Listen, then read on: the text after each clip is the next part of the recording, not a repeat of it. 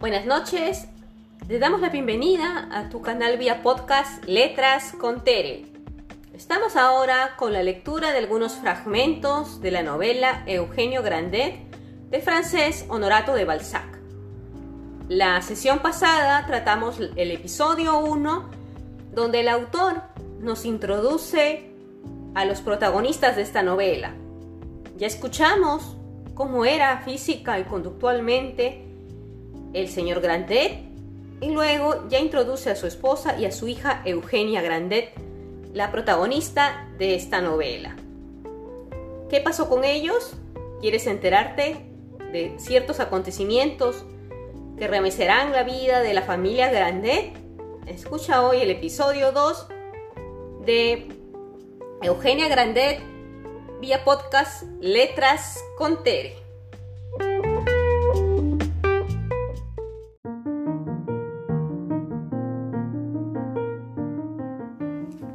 En el momento en que la señora Grandet ganaba un lote de 17 sueldos, el mayor que se había apostado en aquella sala, sonó el picaporte con tal violencia que las mujeres se sobresaltaron. No es de Saumur la persona que llama de este modo, dijo el notario. ¡Ah! ¡Qué María purísima! ¡Qué manera de golpear! dijo Nanon. ¿Quién diablo será? exclamó Grandet. Nanon tomó una de las velas y fue a abrir.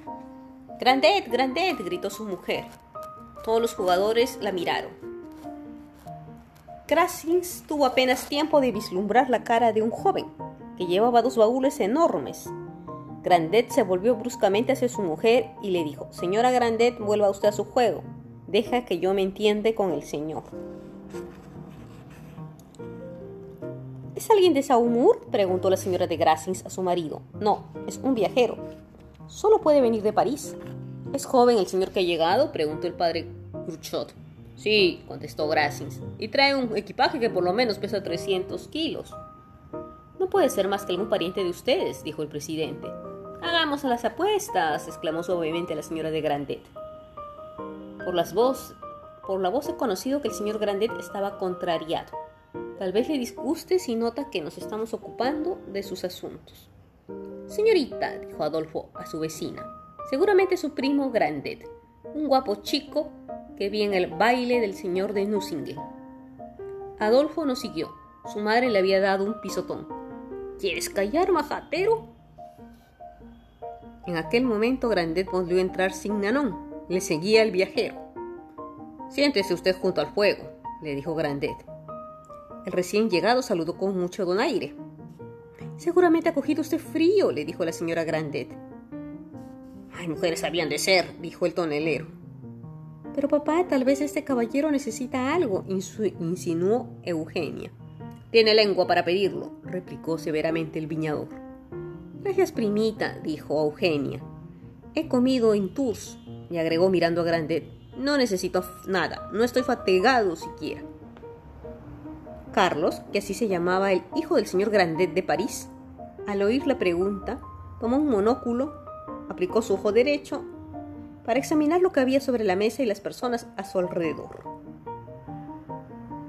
Le dijo a la señora de Gracis, Señora, están ustedes ustedes jugando a la lotería. Háganme el favor de continuar. La partida es demasiado divertido para que la deje.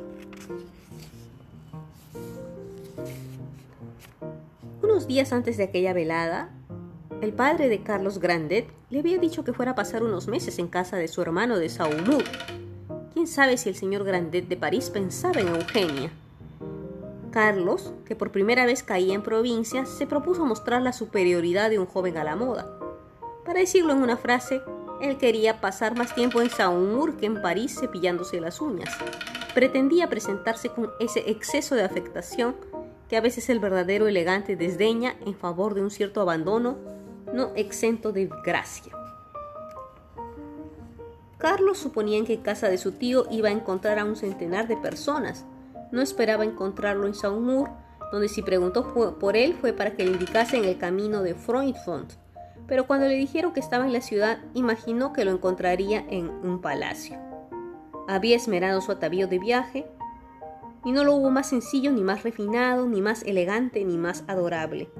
Un peluquero había cuidado de rizarle su hermoso cabello castaño, Se había cambiado la ropa blanca y puesto una corbata de satén negro, una levita de viaje, pantalón gris abrochado sobre los lados, manejaba con soltura un bastón cuyo puño de oro no empañaba la nitidez de sus guantes grises.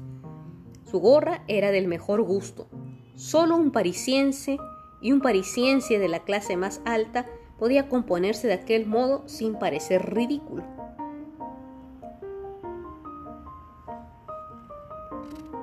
Y conferir una especie de armonía a todas aquellas futezas sostenidas por un ademán gallardo, por el ademán de un joven que posee un par de pistolas de lujo, buena puntería y por añadidura a Anita. El señor de Gracias y su hijo, aunque sabían lo que era un hombre a la moda, no dejaban de asociarse al asombro de sus vecinos. Y miraban, esa gente de París. Carlos sacó del bolsillo un pañuelo bordado por la gran dama que estaba viajando por Escocia. Al ver tan delicada labor, obra del amor en las horas perdidas, Eugenia miró a su primo. Los modales de Carlos, sus gestos, su impertinencia afectada, su desprecio por el estuche que un momento antes hiciera la felicidad de la joven heredera y que para él resultaba ridículo, en cuanto disgustaba vivamente a los Cruchots y Gracins, a ella le agradaba tanto que antes de dormirse estuvo largo soñando, largo rato soñando en aquel fénix de los primos. Eugenia, movida por uno de esos pensamientos que nacen en el corazón de las muchachas cuando un sentimiento se apodera de ellas, salió de la sala para ir a ayudar a su madre y a Nanón. Si le hubiera interrogado un confesor hábil, es probable que habría acabado por confesar que no pensaba en su madre ni en Nanón, si no quería inspeccionar la habitación de su primo. Ya se imaginaba ser la única que podía comprender los gustos y las ideas de su primo. Llegó a tiempo para convencer a su madre y a Nanon, que se retiraban, suponiendo que todo estaba hecho.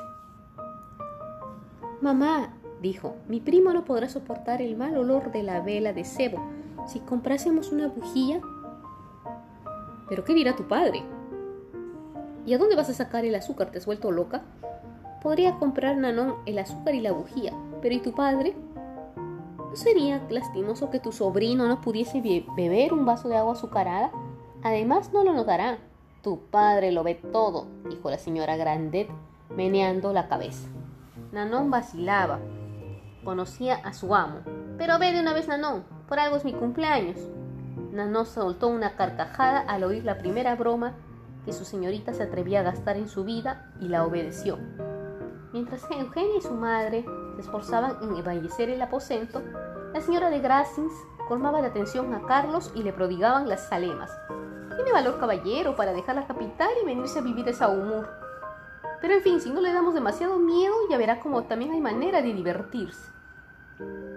Carlos se hallaba tan fuera de su centro en aquella, en aquella sala, tan lejos del magnífico castillo y de la fastuosa existencia que atribuyó a su tío, que al mirar atentamente la señora de Grassins acabó por descubrir una borrosa imagen de las figuras parisienses. Esta mujer está a la mar de bien, se dijo Carlos Grandet. Me parece, esposa mía, que tú quieres acaparar al señor, dijo el banquero grande y gordo.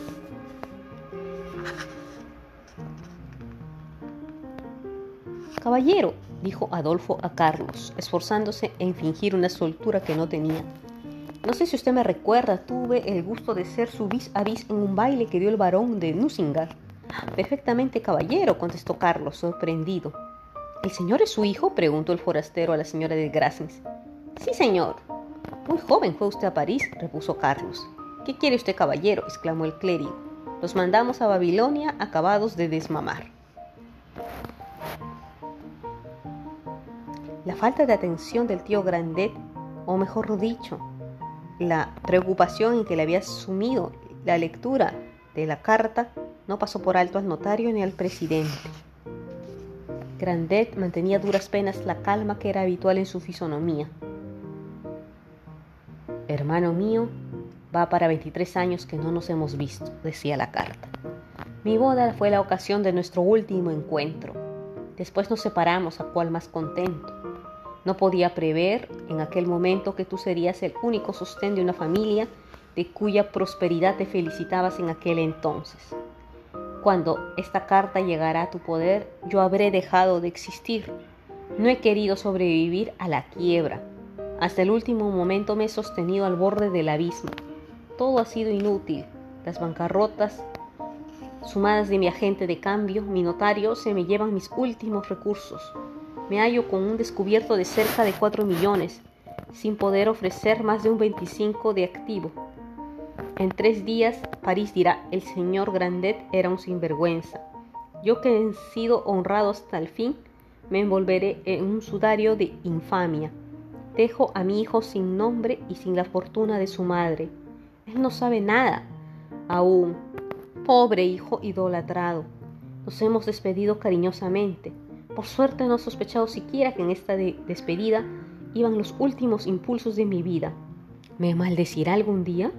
Hermano, la execración de los propios hijos es espantosa. Cuando nosotros los maldecimos, ellos aún pueden apelar. Cuando son ellos los que nos maldicen, su sentencia es irrevocable. Grandet, tú eres el mayor y debes protegerme. Haz porque Carlos no lance ninguna palabra amarga sobre mi tumba. Hermano mío, si te escribiese con mi sangre y mis lágrimas, no habría tanto dolor como el que estoy poniendo este, de esta carta. Eres desde ahora el padre de Carlos. No tiene parientes del lado materno y tú sabes por qué. Pobre chico, acostumbrado al lujo y a la abundancia, no conoce ninguna de las privaciones que nos condenó nuestra miserable infancia y ahora lo tienes allí, solo y arruinado. Le huirán, todos sus amigos, y yo tendré la culpa de tales humillaciones. Estoy loco, vuelvo constantemente a mi desgracia, a la desgracia de Carlos.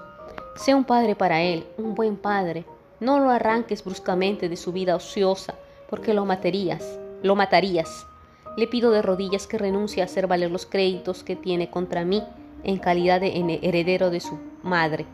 El ruego está de más, es hombre de honor y comprenderá de sobra que no puede unirse a mis acreedores.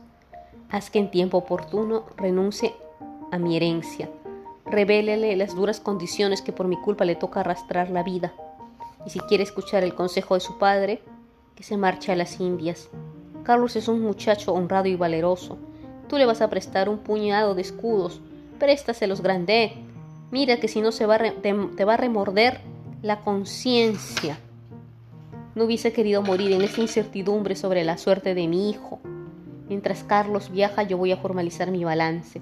Procuraré probar que la buena fe ha presidido todos mis actos. ¿No es esto también ocuparme de Carlos? Adiós hermano mío. Que Dios te colme con todas sus bendiciones por la generosa tutela de mi hijo que te confío y que tú aceptas. Una voz no dejará nunca de rogar por ti en este mundo al que todos debemos ir y en el que me encuentro ya. Víctor Ángel Guillermo Grandet. ¿Están ustedes conversando? dijo el tío Grandet doblando la carta. Miró a su sobrino con un ademán humillante y temeroso, que le servía de capa para cubrir sus emociones y sus cálculos. ¿Has entrado en calor? Perfectamente, querido tío. ¿Y dónde se han metido las mujeres de la casa? Volvieron en ese momento Eugenia y la señora Grandet. ¿Todo está preparado? le preguntó el viejo. Sí, padre, pues bien, sobrino, si estás cansado, Nanón te va a conducir a tu dormitorio.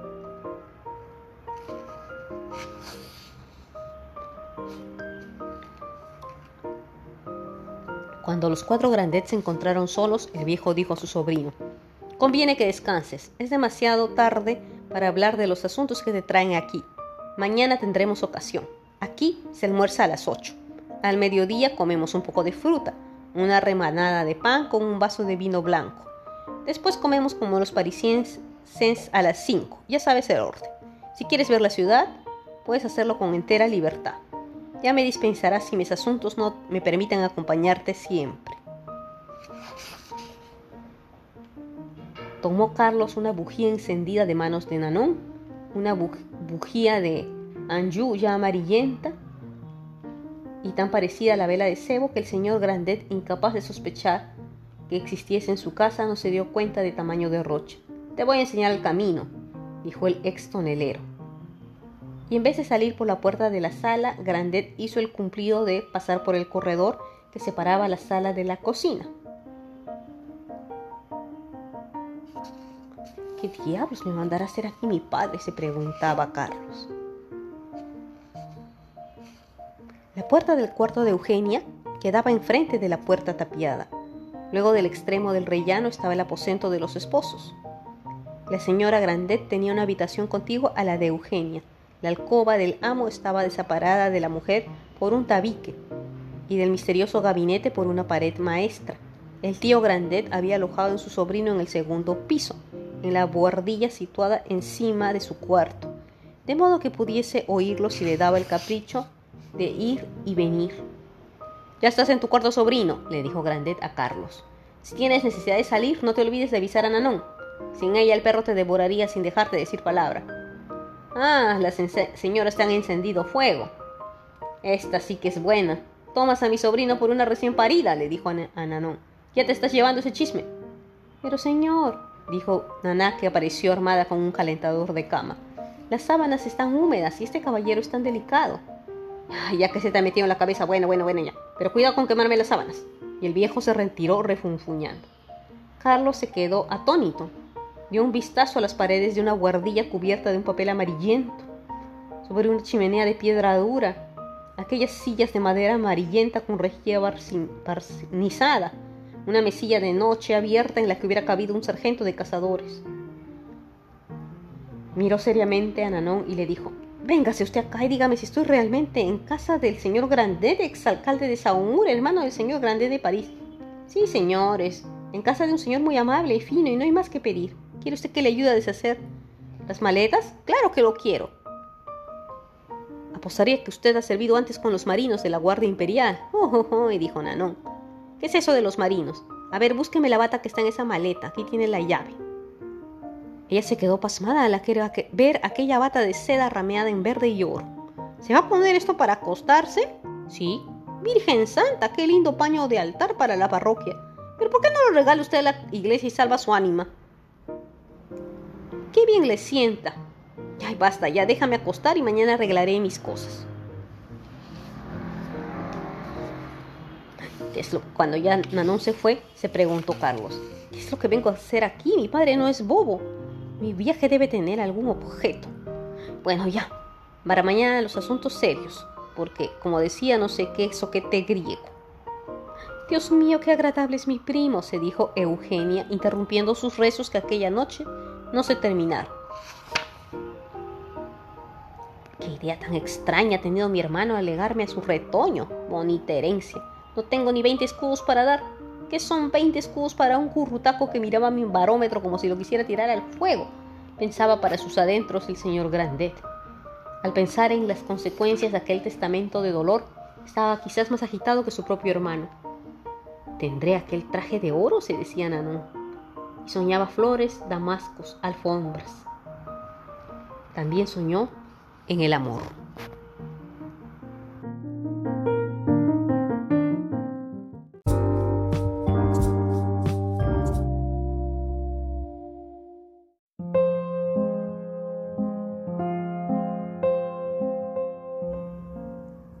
Al día siguiente, Después de un par de horas de trajines, durante las cuales Eugenia dejó más de 20 veces su labor para ir a dar ojeada al café hirviendo, para escuchar el ruido que hacía su primo al levantarse, logró preparar un desayuno muy sencillo, nada costoso, pero que infringía terriblemente las costumbres inveteradas de la casa. Al ver la mesa puesta junto al fuego, uno de los sillones colocado ante el cubierto destinado hacia su primo, dos fuentes colgadas, colmadas de fruta, la huevera, la botella de vino blanco, el pan y el azúcar, Eugenia se estremeció de pies a cabeza solo al pensar en la cara que pondría su padre. Miraba sin cesar el reloj para calcular si su primo podría desayunarse antes de que el padre estuviese de vuelta. Tranquilízate, Eugenia. Si tu padre comparece, yo cargaré toda la responsabilidad, le dijo la señora Grandet. A Eugenia se le saltó una lágrima. Mamá de mi alma, exclamó, no te he querido como mereces. Carlos, después de haber dado mil vueltas en la habitación, acabó por bajar. Por suerte, no eran más que las once. Se acicaló con tanto cuidado como si se hubiera encontrado en el castillo de la dama que viajaba por Escocia. Entró con el aire afable y risueño que tan bien sienta la juventud y que produjo a Eugenia una emoción agridulce. Había aceptado con inmejorable humor el hundimiento de sus castillos de Anjou y saludó alegremente a su tía. ¿Pasó usted bien en la noche, querida tía? ¿Y usted, primita? Muy bien, caballero. ¿Y usted? contestó la señora Grandet. Yo, perfectamente. Debe usted tener apetito, primo, dijo Eugenia. Siéntese a la mesa. En general no tomo nada hasta mediodía, que es la hora que me levanto. Pero ayer durante el camino me trataron tan mal que voy a obedecer. Por otra parte, ay, pero si son las once, dijo, sacando de su bolsillo el reloj. He sido madrugador. ¿Madrugador? dijo la señora Grandet. Sí, pero quería arreglar mi ropa. Comeré cualquier cosa, un poco de perdiz o de pollo. ¡Ave María Purísima! gritó Nanón. Una perdiz, decía Eugenia. Venga a sentarse, le dijo su tía. ¿Viven ustedes siempre aquí? preguntó Carlos, que encontraba aquella sala más fea que a la, luz del día que en la víspera. Siempre, contestó Eugenia mirándole, salvo durante la vendivia. Entonces vamos a ayudar a Nanón y nos instalamos en la abadía de Noyers. ¿No van nunca de paseo? Alguna vez los domingos al salir de vísperas, cuando hace buen tiempo. ¿Tienen ustedes teatro? Ir al teatro, exclamó la señora Grandet, a ver los cómicos, pero caballero, ¿no sabe usted que es pecado mortal? Ay, tenga usted, señor, le dijo Nanón sirviendo de los huevos. ¡Oh, qué bien, huevos frescos! Exclamó Carlos, que semejante en esto a las personas acostumbraba a lujos ya no pensaba en su perdir. Delicioso, si tuviese usted un poco de manteca, amiga mía. Manteca, se quedan pues ustedes sin tostada, dijo la sirvienta. Por Dios, sirve la manteca, no, exclamó Eugenia. La muchacha examinaba a sus primos mientras partía las tiras de pan y experimentaba tan grande placer como el que siente la más sensible modista de París. Hay que reconocer que Carlos, educado por una madre llena de gracia, perfeccionado por una dama elegante, tenía gestos delicados, finos y encantadores, como pueden serlo los de una dulce dueña. La compasión y ternura de una muchacha ejercen realmente una influencia magnética. Carlos, al verse objeto de atenciones de su prima y su tía, no pudo sustraerse al flujo de sentimientos que se dirigían hacia él y que, por decirlo así, le inundaban. Lanzó a Eugenia una de esas miradas brillantes de bondad y caricias, una mirada que parecía sonreírlo, y al contemplarla se dio cuenta de la exquisita armonía de facciones de aquel rostro purísimo, de su actitud inocente, de la mágica claridad de sus ojos en la que se asomaban tiernos pensamientos de amor y en que el deseo ignoraba toda voluptuosidad. Hmm. Y aseguro, querida prima, que si estuviese en un palco de la ópera vestida de gala, mi tía tendría toda la razón del mundo. No serían pocos los pecados que se iban a cometer por su culpa.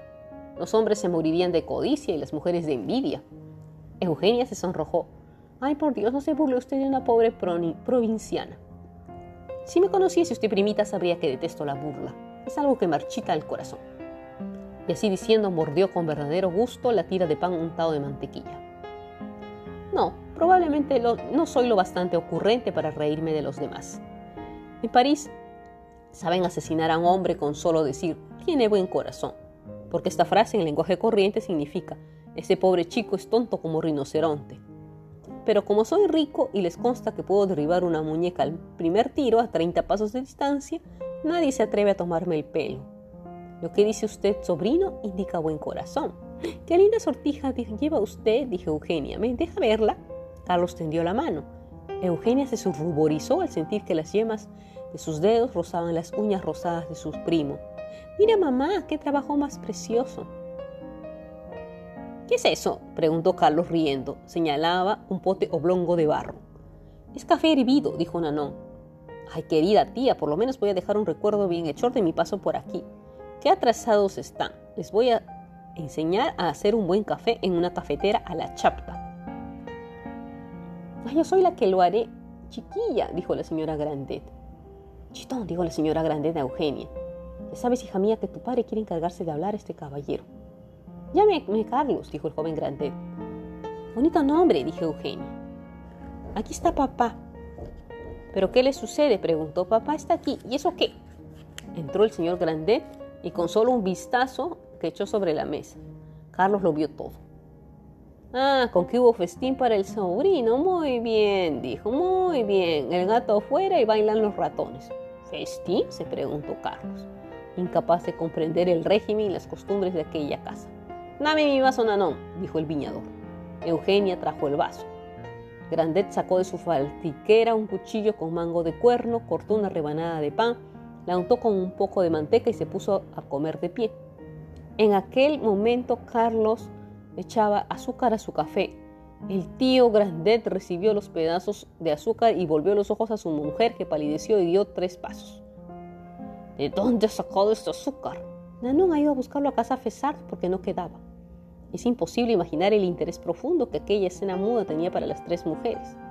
Nanon había abandonado la cocina y miraba la sala para ver cómo se resolvería el asunto. Carlos, que ya había probado el café y notaba que estaba aún amargo, buscó el azúcar del que Grandet ya se había apoderado. ¿Qué quiere, sobrino? le dijo el extonelero. El azúcar, añada usted leche, le respondió, y verá cómo el café se endulza. Eugenia tomó otra vez el plato que hacía las veces de azucarero y lo volvió a poner sobre la mesa, mientras contemplaba con serenidad a su padre. La parisiense que para facilitar la fuga de su amante sostiene con sus débiles brazos una escala de seda, no usa más valor que Eugenia así ponía al volver a, poner el azúcar sobre la mesa. Y mientras el amante recompensará a la parisiense que le muestra su brazo magullado, Carlos no debía enterarse nunca de las profundas conmociones que rompían el corazón de su prima. ¿No comes, esposa? Se adelantó la pobre mujer, cortó con mano torpe un pedazo de pan y tomó una pera. Eugenia ofreció audazmente a su padre un racimo de uvas, diciéndole, pruebe mis conservas, papá. Usted también las probará, primo. Fui a buscar estos racimos tan hermosos. Bueno, sobrino, iremos junto al jardín. Tengo que contarte algo que no es muy azucarado. Tío, ¿qué significan esas palabras? Desde la muerte de mi pobre madre, dijo y se le ablandó la voz, no hay para mí desgracia posible. Sobrino, ¿quién puede prever con qué clase de aficiones querrá Dios probarnos todavía? Ya, y empezamos con tonterías. Veo con pena, querido sobrino, dijo Grandet, tus lindas manos blancas. Quiere decir, tío, no, no le entiendo. Venga usted. Valor, primo, valor. El acento de la muchacha heló el corazón de Carlos, que siguió a su terrible pariente presa de mortal inquietud. Eugenia, su madre y Nanón se fueron a la cocina movidas por una irresistible curiosidad, a espiar a los dos actores de la escena que iba a desarrollarse en el húmedo jardincillo. El tío paseó un largo rato silenciosamente con el sobrino. No es que les, les trabase la lengua, experimentaba una especie de compasión al verlo sin ningún escudo. Decirle, ha perdido usted a su padre, era no decirle nada, porque los padres suelen morir antes que los hijos. Pero decirle, se ha quedado usted sin la menor fortuna, eso sí era reunir en pocas palabras todas las desgracias del mundo. Hace un buen día, hace calor. Sí, tío, pero ¿por qué? Pues sí, muchacho, tengo que darte malas noticias. Tu padre está muy malo. ¿Pero qué hago aquí entonces? Dijo Carlos. No, no, un caballos de posta, algún coche. Tengo que llegar a ver a mi padre. Y el tío lo escuchaba inmóvil. No hacen falta caballos ni coches, respondió Grande. Veo que lo adivina, mi pobre amigo. Su padre ha muerto. Pero esto no es nada. Se ha pegado un tiro en la sien. Mi padre. Pero eso no es todo. Los periódicos se ocupan del asiento. A ver. Y revisó el periódico de Cruchot. El pobre muchacho rompió a llorar. Vamos, no está mal, se dijo Grandet. Sus ojos me daban miedo. Si llora quiere decir que está salvado. Pero eso no es lo peor, sobrino, volvió a decir Grandet. Eso no es lo peor. Nunca, pobre papá, no, ese es lo peor del mundo. Te ha arruinado, no te queda ni un cuarto. ¿Y a mí qué me importa, papá? Gritaba y lloraba y los llantos sollozaban y repercutían entre aquellos muros de una manera horrible. Las tres mujeres conmovidas lloraban. Las lágrimas son tan contagiosas como puede ser la risa. Carlos, sin escuchar a su tío, echó a correr al patio, encontró la escalera, subió a su, a su cuarto, se echó de bruces sobre la cama y con la cara hundida en las sábanas lloró a sus anchas. Hay que dejar pasar el primer chaparrón, dijo Grandet al volver a la sala. Pero ese muchacho no sirve para nada, se ocupa más de los muertos que del dinero. Eugenia se estremeció al oír que su padre se expresaba de aquel modo sobre el más sagrado de los dolores. Desde aquel momento empezó a juzgar a su padre. Los llantos de Carlos resonaban en toda la casa. Pobre muchacho, suspiró la señora Grandet. Fatal exclamación. El tío Grandet miró a su mujer, a Eugenia, al azucarero. Se acordó del extraordinario desayuno. A ver, supongo, dijo con su calma habitual, que no van a continuar con sus prodigalidades, señora Grandet. No os doy mi dinero para atiborrar de azúcar a ese joven extravagante. Mi madre no tiene nada que ver con eso, dijo Eugenia. Yo soy la que será porque eres mayor de edad ya que piensas en contrariarme, respondió Grandet interrumpiendo a su hija. Piensa, Eugenia. Padre, el hijo de su hermano no debía carecer en casa de ya. El lujo de mi hermano por aquí, mi sobrino por allá. Nada tenemos que ver con Carlos. No tiene un cuarto partido por la mitad. Cuando ese lechuguino haya derramado todas sus lágrimas, tomaré el portante. No quiero que meta la revolución en casa. ¿Qué es eso de quebrar, padre? preguntó Eugenia. Quebrar es cometer la acción más deshonrosa que puede cometer un, un hombre. Sí que debe ser un gran pecado, dijo la señora Grandet. Nuestro hermano debe haberse condenado. Ay, vamos, ya estás con tus letanías. Quebrar es un robo que por desgracia la ley toma bajo su protección. La gente ha dado un dinero a Guillermo Grandet, fiando en su reputación de probidad y él de honradez. Él se ha quedado con todo sin dejarle otro consuelo que el maldecirle. Carlos está deshonrado. Tales palabras resonaron en el corazón de la pobre muchacha y la agobiaron con todo su peso. Su ingenua probidad no conocía ni las máximas del mundo ni sus razonamientos capciosos. Aceptó la atroz explicación que daba su padre, sin hacerle notar la diferencia que hay entre una quiebra involuntaria y una quiebra fraudulenta. ¿Y usted, padre, no ha podido impedir semejante desgracia? Mi hermano no me ha consultado, además debe cuatro millones. ¿Cuánto es un millón? preguntó ella con el candor de un niño. ¿Un millón? Es un millón de piezas de 20, sueldos. Se necesitan cinco piezas de 20 sueldos para hacer cinco francos. Dios mío, exclamó Eugenia. ¿Cómo pudo mi tío llegar a tener cuatro millones? ¿Habrá en Francia otro que reúna tantos millones? El tío Grandet se acariciaba la barbilla y sonreía. ¿Qué va a hacer pues de mi primo? Embarcará para América, donde cumpliendo los últimos de deseos de su padre, probará de hacer fortuna. ¿Pero tiene dinero para ir tan lejos? Yo le pagaré el viaje hasta mm, Nantes. Eugenia abrazó a su padre. Padre, qué bueno es usted. Lo abrazó de modo que casi logró avergonzar a Grandet, cuya conciencia no estaba muy tranquila. ¿Se necesita mucho tiempo para reunir un millón? Ahí es nada, dijo el tonelero. ¿Tú sabes lo que es un Napoleón? Hacen falta 50 mil para formar un millón. Mamá, mandaremos a decir mamá novenas por él. Ya lo había pensado. Todo acaba en lo mismo, siempre gastando dinero. En aquel momento un lamento sordo, más lúgubre que todos, resonó en el desván y heló de terror a Eugenia y a su madre. Nanón, sube a ver, no vaya a ser que se nos mate también. Cuando Grandet cerró la puerta, Eugenia y su madre respiraron a sus anchas. Eugenia, antes de aquella mañana, no se había sentido nada cohibida ante su padre, pero de unas horas a aquella parte no paraba de cambiar de ideas y sentimientos. Mamá, ¿cuántos luises dan por un tonel de vino? Tu padre vende los, vende los suyos entre 100 y 150 francos.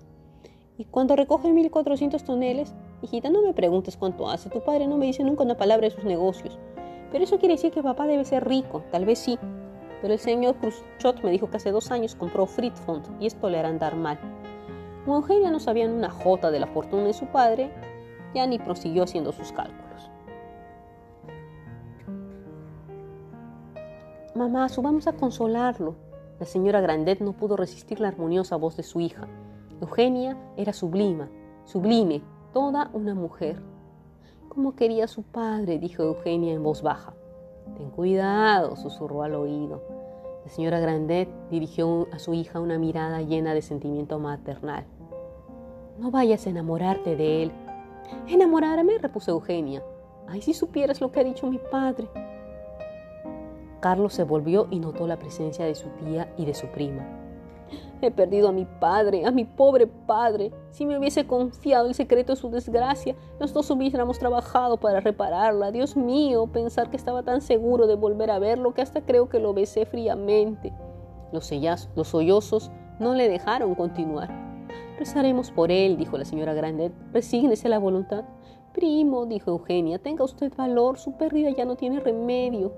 Piense en salvar ahora su honor. ¿Mi honor? preguntó el muchacho. Es verdad. Mi padre, según dijo mi tío, ha quebrado. No, lanzó un grito desgarrador y escondió la cara entre las manos. Déjeme, prima, déjeme. Dios mío, perdonad a mi padre, ¿cómo ha debido sufrir? Cuando Carlos hizo un ademán para pedirles que lo abandonen, los corazones ingenuos de Eugenia y de su madre comprendieron a maravilla el púdico dolor que se lo dictaba. Volvieron a, bajar ocuparon sus sitios en silencio junto a la ventana. Aquellas dos mujeres no habían presenciado jamás un acontecimiento tan grave que trastornaba sus imaginaciones. Mamá, ¿llevaremos luto por mi tío? preguntó Eugenia. Tu padre lo decidirá, contestó la señora, la señora Grandet. A la eso de las cuatro, un brusco golpe de picaporte retumbó en el corazón de la señora Grandet. ¿Qué tendrá tu padre? El viñador entró gozoso. Por fin se le escapó el secreto. Mujer, los he enredado a todos. Nuestro vino está vendido. Yo no les he dicho ni que sí ni que no. Nuestro belga está desesperado. Me pagarán en oro. Tiene usted mi toneles este año, ¿verdad, padre? dijo Eugenia. Sí, hijita. Aquella palabra encarnaba la suprema expresión de la alegría del tonelero lo cual representa 200.000 piezas de 20 sueldos. Sí, señorita Grandet. Pues papá, puede usted perfectamente socorrer a Carlos. La sorpresa, cólera, estupefacción de Baltasar al leer el manet de Shelfares no era nada junto a la fría indignación de Grandet, que ya se había olvidado de su sobrino. Ay, desde que ese luchuguino ha puesto los pies en mi casa, todo anda al revés. Parece que solamente están organizando festejos, pues no me da la gana. Tengo edad suficiente para saber cómo debo conducirme. No debo de recibir lecciones de mi hija ni de nadie. Haré por mi sobrino lo que crea conveniente. Y en cuanto a ti, Eugenia, agregó dirigiéndose a ella, no me hables más del asunto. Si no quieres que te mande a la abadía de Noyers con Nanon para que sepas quién soy yo. ¿Dónde nada ese muchacho? ¿No ha bajado? No, amigo mío, respondió la señora Grandet. Pues, ¿qué hace? Yo era su padre, contestó Eugenia. Grandet miró a su hija sin saber qué decirle. Se sentía padre en cierto modo. Después de dar un par de vueltas por la sala, subió a su gabinete a meditar sobre el empleo del dinero en fondos públicos. Después preguntó en voz alta, ¿Dónde está mi sobrino? Dice que no quiere comer, contestó Nanon. Bueno, todo esto nos ahorramos. Ah, no estará llorando toda la vida, el hambre saca al lobo del bosque. Amigo mío, será preciso que nos pongamos de luto. La verdad es, señora Grandet, que no sabéis qué inventar para gastar dinero. El luto se lleva en el corazón, no en la ropa. Pero el luto de un hermano es obligatorio y la iglesia nos manda, ay, compra el luto con tus cinco luises. A mí me daréis un crespón y con eso me bastará. Eugenia alzó los ojos al cielo sin decir palabras. Trabajó ella sin, levantar cabeza. La señora Grandet siguió haciendo sus mangas. En aquel momento toda la ciudad comentaba con pasión la señal de Grandet, la quiebra de su hermano y la llegada de sus sobrinos. Llegó la noche. Acostémonos ya. Yo iré a dar las buenas noches a mi sobrino y a ver si quiere tomar algo. La señora Grandet se paró en el primer descansillo de la escalera para escuchar la conversación que se desarrollaría entre Carlos y el ex tonelero.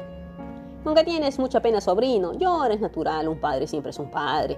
Pero hay que tomar las desgracias. Yo me ocupo de ti mientras estoy, mientras estás llorando. Soy un buen pariente, créeme. ¿Quieres un vaso de vino? El vino de Samuel no cuesta nada. Pero está sin luz, mala cosa, mala causa. Grandet fue hacia la chimenea. ¡Ah, caramba! Y se dio cuenta. Aquí tienes una bujía. ¿De dónde habrán sacado esta bujía las condenadas? Y al oír tales palabras, la madre y la hija, se refugiaron corriendo en sus cuartos.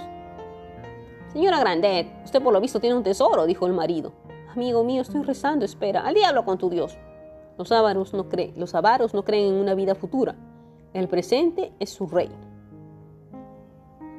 Hoy día el ataúd es un tránsito que apenas espanta. La idea general que hayan escrita en todas partes es ¿cuánto pagas? en vez de preguntar ¿qué piensas? Cuando semejante doctrina habrá pasado de la burguesía al pueblo, ¿qué va a ser del país? Señora Grandeta, ¿has acabado? preguntó el viejo tonelero. Amigo mío, ruego por ti. Ya, bueno, buenas noches, hablaremos mañana. La pobre mujer se durmió como el párvulo. En el momento en que se acurrucaba bajo las sábanas, Eugenia se le acercó en camisa con los pies descalzos y la besó en la frente. Oh, mamá, le dijo, mañana le diré que fui yo. No, que te mandaría a Noyers, déjame a mí, a mí no se me comerá. Mamá, todavía está llorando, ve a la cama, hija mía, te vas a enfriar, el, cielo el suelo está húmedo. La profunda pasión de Eugenia debería quizás analizarse en sus fibras más tenues, porque como dirían determinados espíritus burlones, degeneró en una enfermedad e influyó en toda su existencia.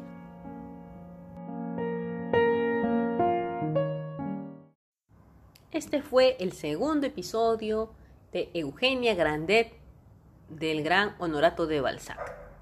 Ya empezamos con los hechos propiamente de la narración y conocimos a Carlos, un pariente del señor Grandet que causó conmoción en las damas de la familia, mas no así con el tío avaro.